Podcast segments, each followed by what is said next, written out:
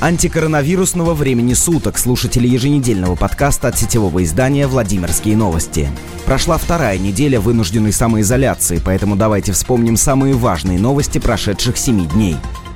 Здравоохранение Владимирской области неожиданно получило свою долю внимания от Генеральной прокуратуры – Причиной стали аппараты искусственного дыхания, что поступили в больницу номер 6 для оказания помощи больным с коронавирусной инфекцией. Напомним, внимание к медицинскому оборудованию, направленному в больницу для пациентов, у которых был диагностирован COVID-19, привлекла прокуратура города Владимира.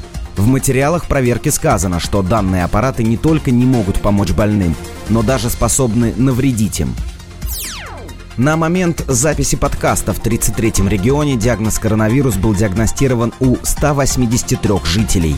За прошедшие сутки на 17 апреля лабораторно подтверждено 24 новых случая заболевания. Пять человек скончались с начала введения режима самоизоляции на территории страны.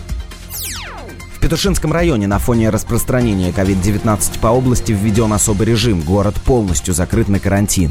Ограничено перемещение по улицам и работа части предприятий в выходные дни. Православные христиане готовятся к своему главному празднику. Владимирские новости напоминают, митрополит Тихон просил горожан отметить Пасху дома, воздержаться от посещения храмов. Также напоминаем, что посещение кладбищ запрещено по указу губернатора. Владимирцы, судя по всему, устали сидеть дома. На улицах появляется все больше горожан, а на дорогах машин.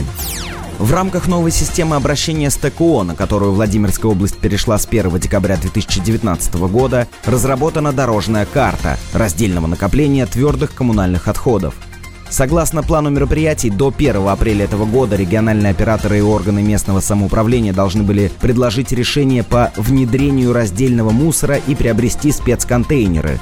Напомним, приостановка раздельного сбора в начале года вызвала целую волну протестов населения.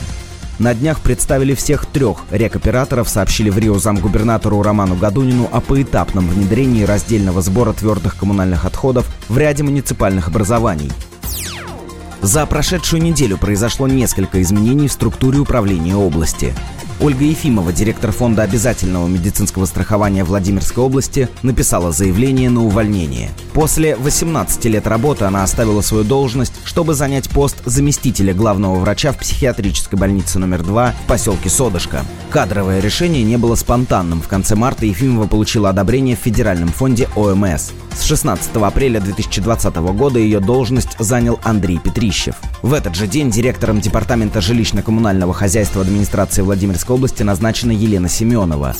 Соответствующее распоряжение подписал губернатор Владимир Сипягин. На этом наш подкаст завершен. Чаще мойте руки, не трогайте лицо и оставайтесь с нами на страницах vladimirnews.ru. Владимирские новости. Всегда свежая и актуальная картина дня.